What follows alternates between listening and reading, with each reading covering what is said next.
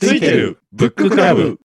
えーこんにちは、えーついてるブッククラブです、えーついてるブッククラブはデジタルハリウッド大学の橋本大也と新未大門の石谷正樹と八戸経済新聞の聖光そして達夫のチェンジログの達夫がお送りする月に一冊本を読んでいこうというポッドキャストです、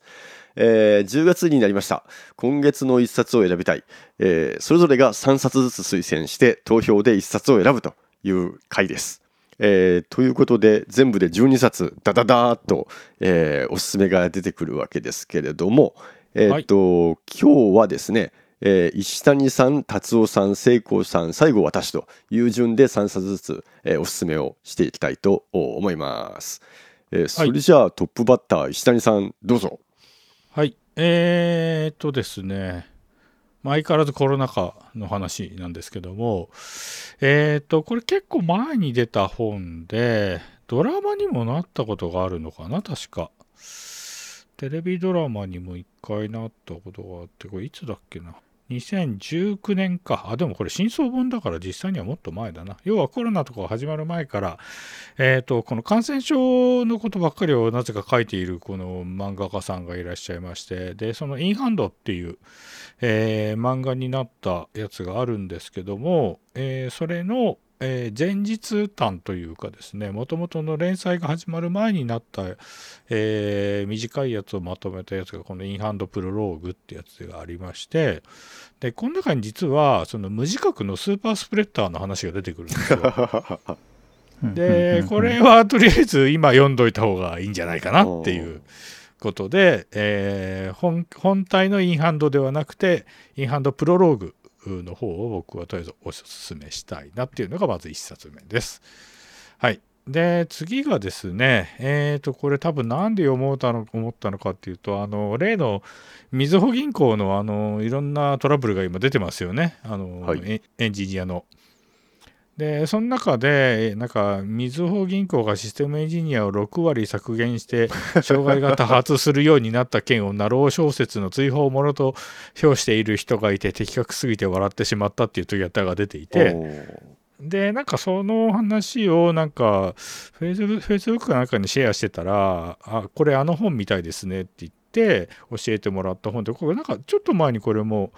結構売れた本かな？2000でも2021年かえっ、ともともとはえっ、と何でしたっけ？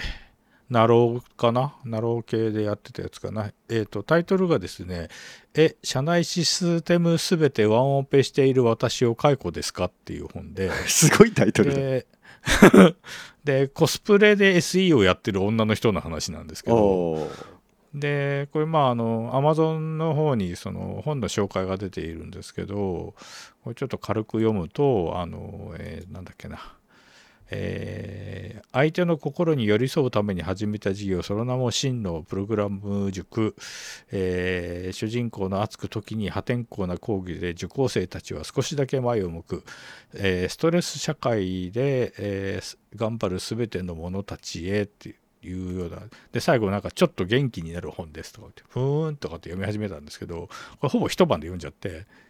これねちょっといい本です。うん、あのーまあ本当のエンジニアの人たちからするとあの破天荒な話も当然入ってるとは思うんですけどそのなんだろう。えっ、とで現実はもっとひどいんですけどこんな風にうまくは綺麗にはいかないんですけどそのシステムというエンジニアの仕事みたいなものをやっぱりそのえーなんか数字で測ってはいけない？そのじゃあ何？えー、1人辞めるっていうから1人追加すればそれでシステムってものが回るわけじゃないよね？とか。で優秀なエンジニアが1人いたら10人いてもダメだよね？とかっていう話とかも含めて結構そのなんだろう読み物としてあのあんまりここであの他で見たことがない感じなのとまあとりあえず読んでて面白かったっていうのと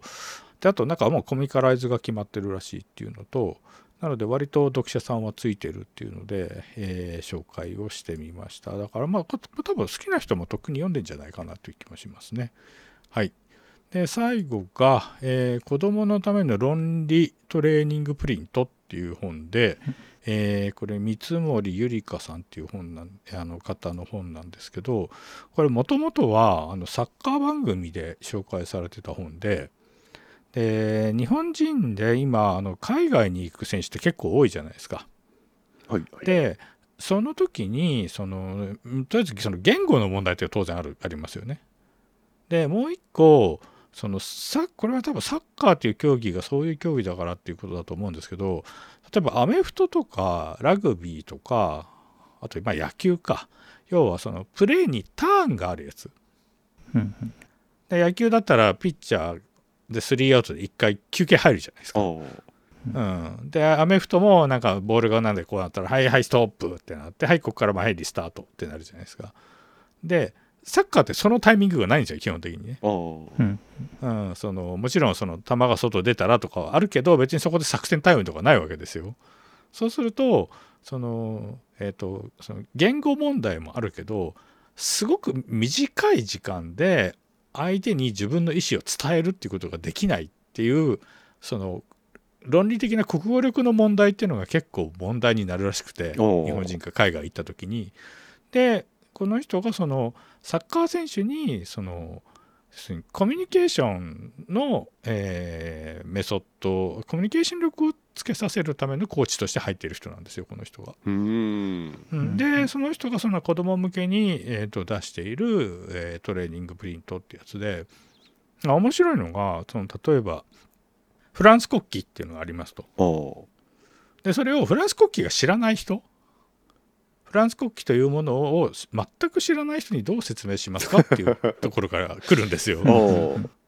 でそうするとなんか僕とか、まあ、うちの子にもちょっと試しでやってみたんですけどそうするととりあえずみんな赤白青でみたいなところから入っちゃうんですよ。おでもうん全く知らない人にフランス国旗をまず説明しなきゃいけないっていうのとやっぱ全体から入んなきゃいけないんですよね。お横長の長方形でで縦縞でうんってこう全体からその部分的なところに落としていくっていうふうに説明をしないと、えー全く知らない人に対しては説明ができないと。うん。しかも簡潔にできませんよっていうところっていう話をしててああこれはなんかちょっと読んでみようかなであとついでにこれ子供と一緒にやってもいいかなと思って、えー買ったんですけど同じことを思った人が多いみたいで一時期 Amazon で完全に品切れになってました。うん、今はもうだからなんか多分評価ももう今結構ついててえっ、とあでも本もまだ在庫ない状態ですね。おまだ。おが続いてるんですけどこれ結構あのコミュニケーション力のトレーニングっていうのは結構僕にとっては新鮮だったなというのもあって、えー今回の本に入れてみました。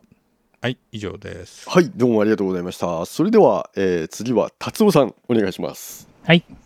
はい。えーっと、私、まず1冊目はですね、えーっと、数学者たちの楽園、ザ・シンプソンズを作った天才たちという、えー本です。でこれはですね、えーっと、我々、ポッドキャストメンバーも大好きなサイモン・シン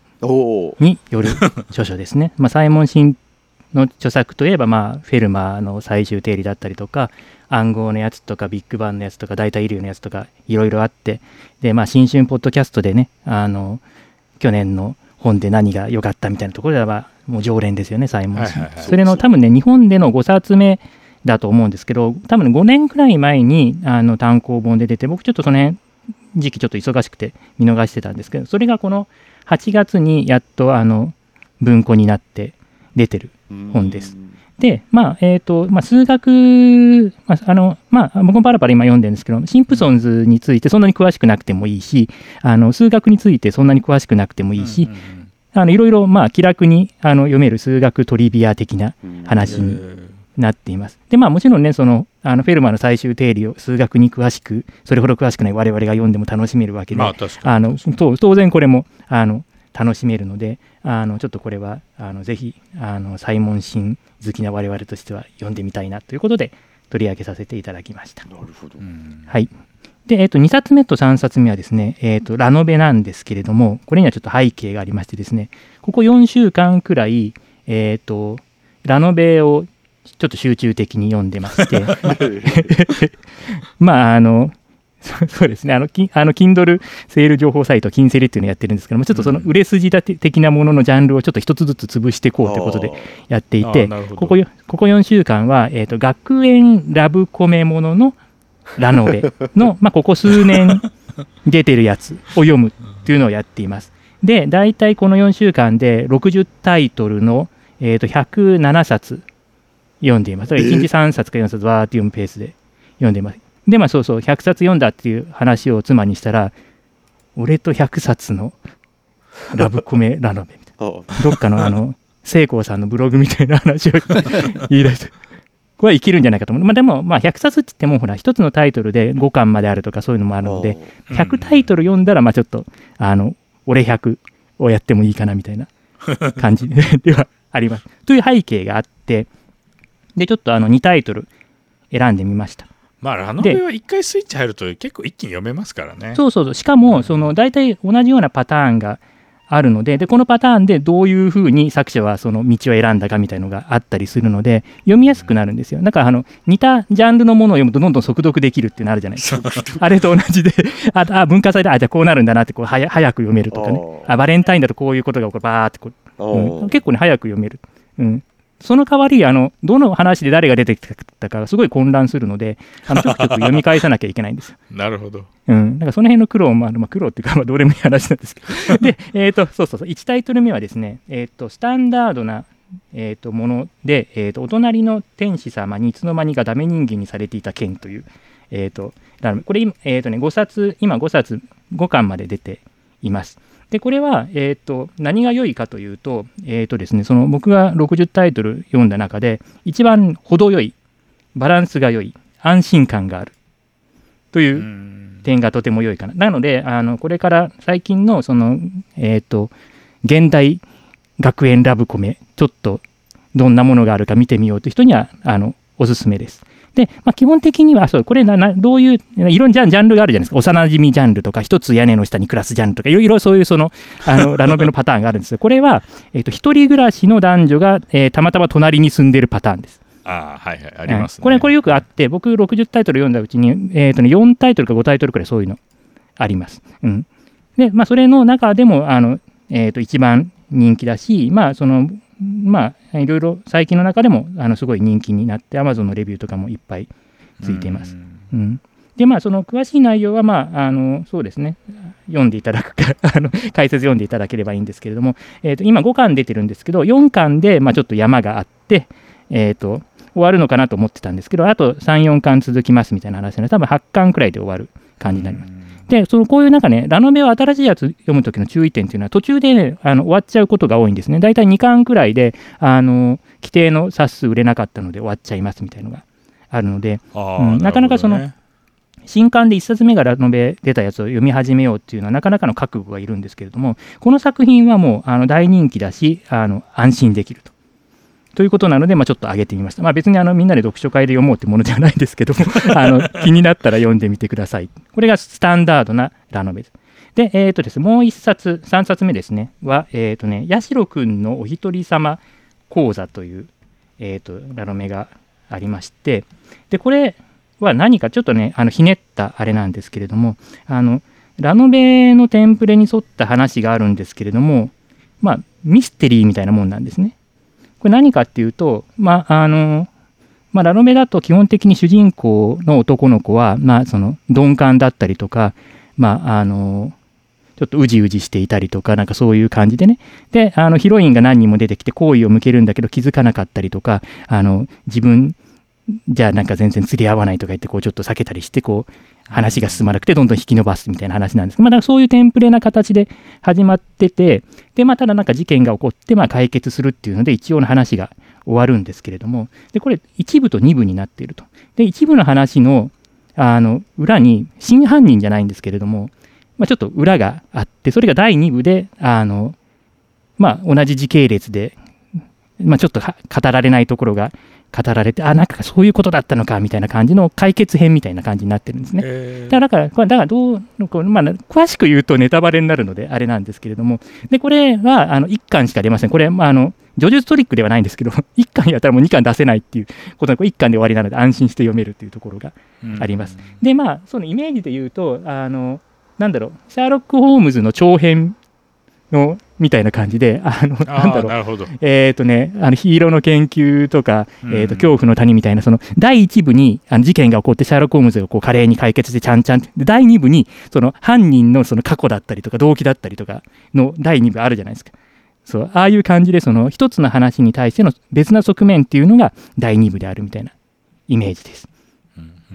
で、これあの一冊だけなので、あのちょっと手軽に読んでみたら良いと思います。ただ、あの読書会でやるとあのネタバレ以外に話語ることがないので、あ取り上げにくいんですけれども、あのちょっとお暇な時にぜひどうぞ。アマということでアマゾンアマゾンレビューにレビューを読むなって書いてあります。書いてあるそうそうあのそこそこで、うん、それ1回しか使えない大技とかね、書いてある。うんうん、なかなかね、面白いので、あのぜひ。ただ、これはある程度、そのラノベ的なテンプレ要素が分かってる人だと、まあ、ちょっとより楽しめる。そうじゃない人でも楽しめますけど、という話になってます。ということで、あの私からの3冊です。以上です。はい、えーどうもありがとうございました。えーっとそれではえーっと次は聖光さん、えー、3冊お願いします。はい今回私が紹介する3冊のうちの1冊目は「魔術講座」っていう本ですね。中村さんっていう方が書いてる本ですけど、まあちょっと毛色が変わってなんか面白そうだなと思ってあの Kindle でおすすめに出てきたんでちょっと読んでみたんですけれども著者はカフェのオーナーで普段からあの魔術講座っていうのをあのやっていたりタロットカードであのリーディングとかやってらっしゃる方らしいんですけどもまあ全般初心者にも分かりやすいようにですねあの魔術の歴史とか魔術でよく使われる4項目4元素。魔術でいう4元素。火水なん土なんとかとかですね。あの魔術が生きる世界はこう人間界天空界アストラル界があってそのアストラル界から影響を及ぼすとかいろいろ そういうの書いてあるんですけ大変だ。どいろいろこう、ああ、なるほどな。なんか、中学生とか高校生の頃、ムーをよく読んでた頃に出てきたような単語がいろいろあるなと思って読んでたんですけへど、ー。えいろいろでも、時々教訓めいたのがあってですね、なんかあの、魔術は儀式を行っても人に影響を及ぼすんじゃなくて、自分に、自分が変わるためのやるんだみたいなのが書いてあってですねそうなんだと思ってですね、なんか、えそうなんだと思ったりですね。あと、魔術の儀式をやるときにはですね、必ずあの部屋を整理整頓して、は？ゴミなど落ちてないようにしなければならないって書いてあるんです。それいい話だなと思ってこう確かにまああの日本でもとあのキリスト教でも大抵教会っていうのはまあ綺麗にしてあるしただあの魔術っていうのはなんかよくわかんないものがあるような暗い部屋でやるようなイメージがあったんでう。んこうごちゃごちゃとあのなんかあのガクトが住んでそうな部屋とか、はいは そういうドクドクロとか置いてあったり水晶玉とか置いてあったようなイメージだけど意外にこう綺麗にしてなきゃダメらしいですね。あとですね、あの、その、整理整頓とともにですね、あの、大事なのが日記をつけることが大事って書いてあって、自分がやった時の、やったこととその効果を毎日ちゃんと書きなさいって書いててですね、天候とか、その気分とか、やったこと、得られた効果とか、やって次につなげなさいって書いてあってですね、あの、PDCA サイクルみたいな話だなと思ってですね、ちゃんとこう、毎日毎日ステップアップするために大事なことっていうのは、意外にうん変わらないんだなと思って、楽しく読むことができました。まあ、こうやって楽しく読めるの別にこう人に魔術をかけたいとか思ってないからだろうなと思って 自分の 心の素直さに感動し感謝しました。あともう一冊、二冊目ですね。これ、蔵書の苦しみっていうやつで、公蔵書の文写真書ですね。これも、あの、Kindle のおすすめで出てきたんですけど、えー、とこれ2013年に出てですね前に僕読んだことがあって、まあ、ちょっとその時と今で気持ちが変わったんでちょっと紹介してみたいなと思ったんですけど、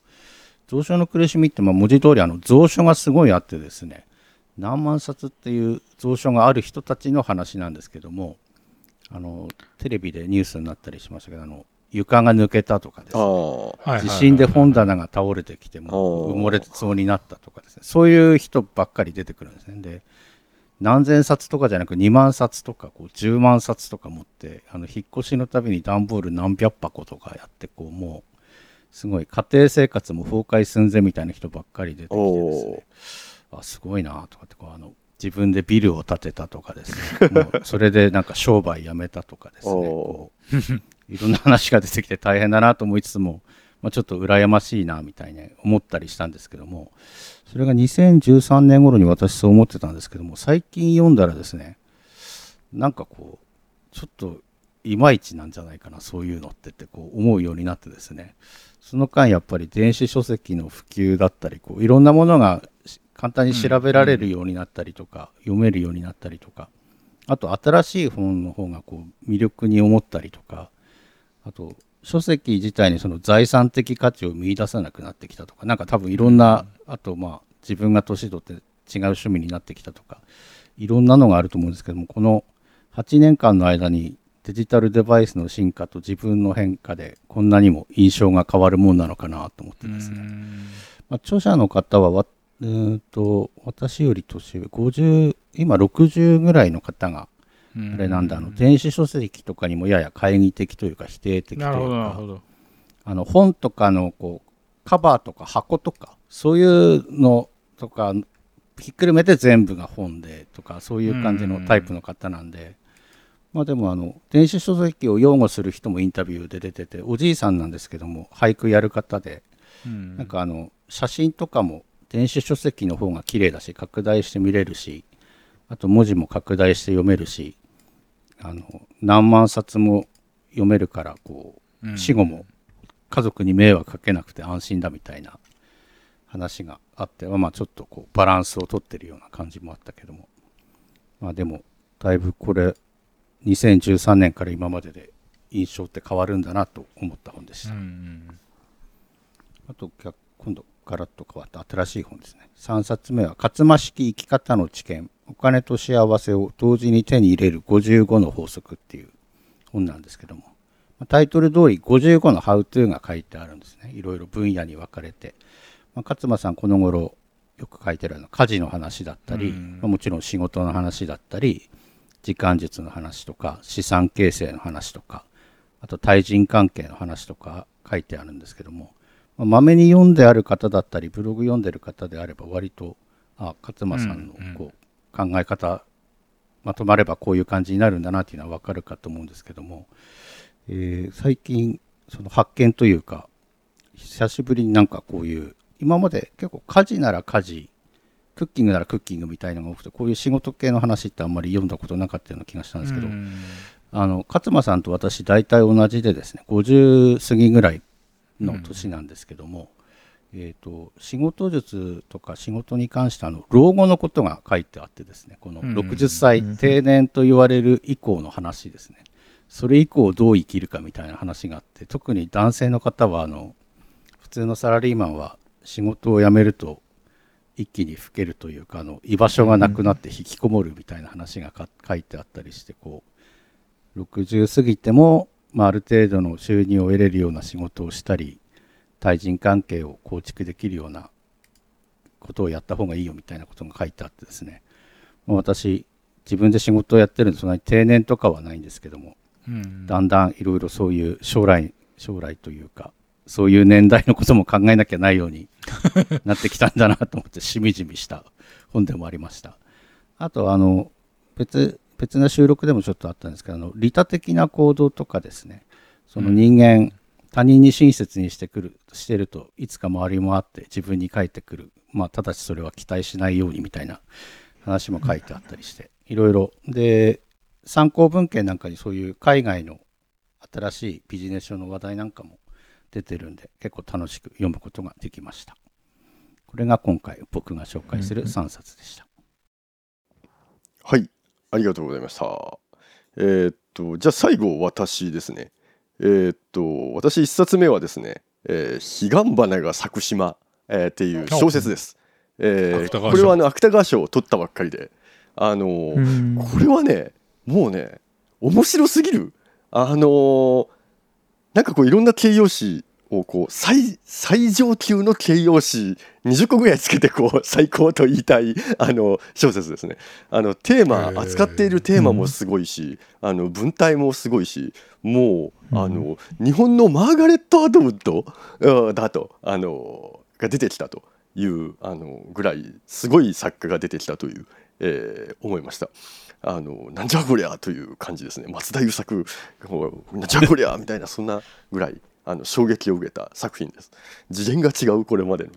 でしかもあのこれ書いた人日本人じゃないあのそうですよリねー。コトミっていう台湾の子人であの、うん。芥川賞を取ったのはあの中国人だと2人名らしいですね。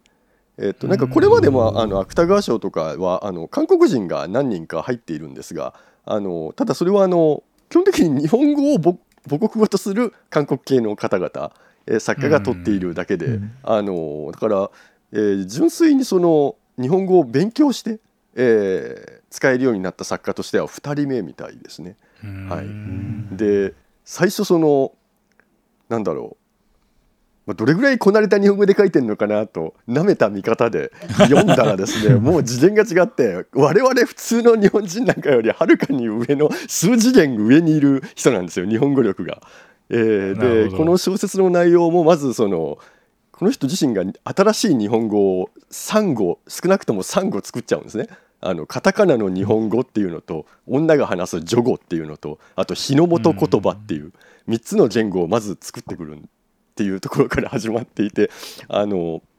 まあ、記憶喪失であの島に流れ着いた少女っていうのがいるんですけども、えーその子があのその島で2つの言葉が使われているとで自分の言葉はあのジョ語っていう女しか使わない、えーうん言葉に近いんですけども、その島ではあの女だけがえーそのジョ語を使えてでそのジョ語を使うことで歴史を伝えていくっていう重要な役割。で、まあ、基本的には女性が指導者の、えー島なんですよ。えーそこで、あのーまあ少女のその成長というかですねが語られていくんですけれども、あのーまあ、まず内容がすごいんですね。あの私普段あんまり日本の小説読んでこなかったんですけれどもなんかこれって世界文学に通じるというかあのこれもし訳せれば残念ながらこれ訳すのが多分ほとんど不可能っていうもので何しろ新しい日本語で書かれているのであのあはいはいはい。想像された日本語でだから訳しきれないだろうなと思うんですけども訳されれば世界でも十分通用するというかあのテーマでそのなんでしょうね、まあ、国同士の関係とかあのあるいは、まあ、言葉の問題もあるけれどもあのあとフェミニズム、えーなど、えーそうしたものに関して、えー現代が現代人が知っているべき内容を全部入れているような感じで、なんか私にこれ教科書に入れるべきだと思いますね、えー高校の教科書あたりに。日本国民全員が読むべきだっていう内容になっていて あのなんかねこの人誤解されてあの反日的な炎上とか、えーあったみたいですけどもなんかみたいですよね。レビュー荒れてますね。それはねこの本を読めばわかるんですね。えーこの本があの美しい日本なんてクソくらいみたいなことが書かれているんですけどそれはねうん読むとね本当は真逆の意味だということがわかるっていう風になっていて あの彼女は多分あえて記者会見とかでそれをあの否定していないあのわざとあのやってるんだと思いますね。なのでそういうこう非常にすごい作家が出てきたということであの1冊目これあの取り上げました。はい、非常に興奮して読んだ本でした。はいえーで、え2冊目が、えー皆さんも好きかどうかわからないんですが諸星大二郎デビュー50周年記念トリビュートっていうのがあってあの50年か。これはトリビュートなんですね。それであの、えー諸星を尊敬する作家たちがあのうん。漫画で諸星の真似をする あの諸星のキャラクターを使って何かやったりあの諸星の作品を自分のこう絵で描くみたいな、えーことをやるっていうものなんですけれどもあの、まあ、参加した作家がね、えーすごいとえーいうことであのまあなんでしょうねあの、え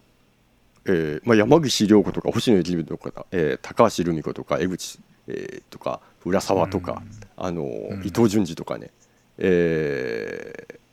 まあだ大作家たちが自分で手を挙げて私やりたいって言って書いたらしいんですよ。うんえーなだけあってすごいあの気合の入った、えー本当にこう読み込んでるなっていうあの諸星作品を。うんえそういうこうなんでしょうオマージュ作品漫画があの集められていてですね特にまあなんだかこれあの私これ多分編集者の意図であの多分あの熱狂的なファンを先の方にこう入れた気がするんですよね。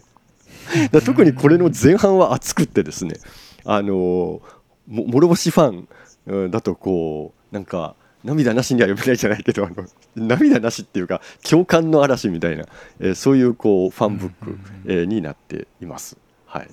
なのであの諸星大二郎の50周年記念って何冊か出ていていろんなのが本人が、まあ、本人の作品のまとめが多いですけどもあの、はいはいはい。うん、この本に関しては諸星大二郎最後に自分でも書いてるんですけどあの他の人の方が面白いっていう珍しいあの 作品です。はい。えーで最後、えーがですね、はい。3冊目が「ネオヒューマン究極の自由を得る未来」っていう本です。えーであのこの本はですね、えーっと非常に新しい本なんですけれどもあのこれあの日本語版だと、えーネオヒューマンなんですけども、えー同時発売の英語版だとピーター2.0なんですね。ピーターって誰よっていうと著者のピーター・スコット・モーガンのことで あのこのピーター・スコット・モーガンは、まあ、ロロボット工学の博士でであとアーサー・ディリトルであのコンサルタントをやっていたという、えーまあ、超エリートですねグローバルエリートなんですが。あの40代の若さでその一度引退して、えー世界中を旅するような生活アーリーリタイアをしていたわけなんですが2017年にですね ALS とし診断されてしまうんですね。えーで2017年の時点で余命2年の宣告を受けて、えーでその時に、あのーまあ、まだ生きたいと、えーで肉体をサイボーグ化したりあと自分を AI と融合させることで、あのーなんだろう余命を延長しかつじなんだろうに人間と生物としてのこう存在としてこう拡張してしまおうというような野望を持ってですね、うん。それでまあいろんなこうさ自分のサイボーグ化みたいなことに取り組んだりあるいは AI になってい生きていくというのはどういうことかみたいなことをあの突き詰めて、えー考えていったりするというそういう内容なんですね。えーで余命2年だったんですが、えー、と現在もまだあの生きています。えーまだはあのは情報発信をされていてあのそういうまあ本ですね。だからそういう立場になった人というのが真剣にその現代のテクノロジーを使ってその生命をこう延長したり自分をこう永続さした AI としてうん永続させるっていうふうなことを真剣に考えてあの本を書く、えーっていうそういうあの本なんですね。でまあベースがそのまあもともとはかなりか活躍されていたあの方でかつロボット工学の博士なのであのそういうこうベースがあった上で、えーそういう立場に追い込まれてこういうテーマを考えるとあこんな面白くなるんだっていうそういうあのうん。本なんですね。はい、で、えー私これ英語版と日本語版の Amazon での批評を見てるんですけどもなんかね面白くって、あの英語版すごい評価が高いんですけど日本語版あの文句言ってる人たちが多数いてこれあの翻訳じゃなくほ翻訳が悪いんじゃないと思うんですね。あのそうではなくってあの宣伝の仕方をちょっと日本版は間違えたのかなっていう。なんかあのへえっとサイボーグ化してどうこうっていうテクノロジーっていうことというよりはこのもともと表題もともと英語ではピーター2.0でこの人の人生の物語なんですよ。ある人の人間のうん。ね一人の男の生き様の。うん、なるほど。だからあのあんまりロボットの未来とかそういうことを期待して読むんではなくてあの今そういう生き方をしているすごい人がいるっていうふうに読むとあのすごい面白いというそういう本、えーなのでうんあります。なるほど。だってねそのピーター2.0の後についてる英語のサブタイもザ・ヒューマン・サイボーグですあもんねだから別にネオヒューマンではないですよあねー。ななんかなんかニュアンスを変えられてる感じが、確かに。Amazon レビュー見るとなんか自伝を読みたいんじゃないんだとかなんかそんな。ね。タイトル詐欺だタイトル詐欺だって言われてもその現代と違うからね。やっぱりピーター2.0にしとくべきだったんですよね。あの、なんだか分からなくても、とりあえず、うん。っていうなるほどね。オチがある。はい。はい。はい、えーという感じで私の3冊が終わって、えー12冊、えー紹介が、終終わりました。はい。はい、えーそれでは投、票だ。えー、と投投票に移りたいと思います。えーそれじゃあ紹介した順番で投票を進めていきたいんですけどもお1位と2位を、を、えーはそれぞれ飲めてください。えーそれでは石谷さんからどれを選びますか？えー、どうしよっかな。そうですね。まあでも、うん、しょうがないかな。はい、はい、え大丈夫です。はい。えっ、とですね、僕は1位が、えー、彼岸花が咲く島です。えっ、と、これは単純に僕も読もうとお思ってたので、ーおーおー はい。っていうのと、で、2位が、えー数学者たちの楽園ザ・シンプソンズを作った天才たち。この2冊です。はいありがとうございました、えーっとじゃあえーっと達夫さんどうでしょはい。いや僕も彼岸花が1位ですね。これちょっと読みたいので。で、2位は、えっ、と、社内システムすべてでワンオ ープン。まあ、ラノベなので読んどこうかなとい う。もうこっち、こっちはもうすでに買いましたけど、はい。はい。この2冊です。う じゃあ聖子さんどうでしょう？僕は1位がですね、あの数学者たちの楽園っていう、ほうほうまあサイモン・シーン全部読んでるんで、うんうんうん見たいな単純に思ったのと、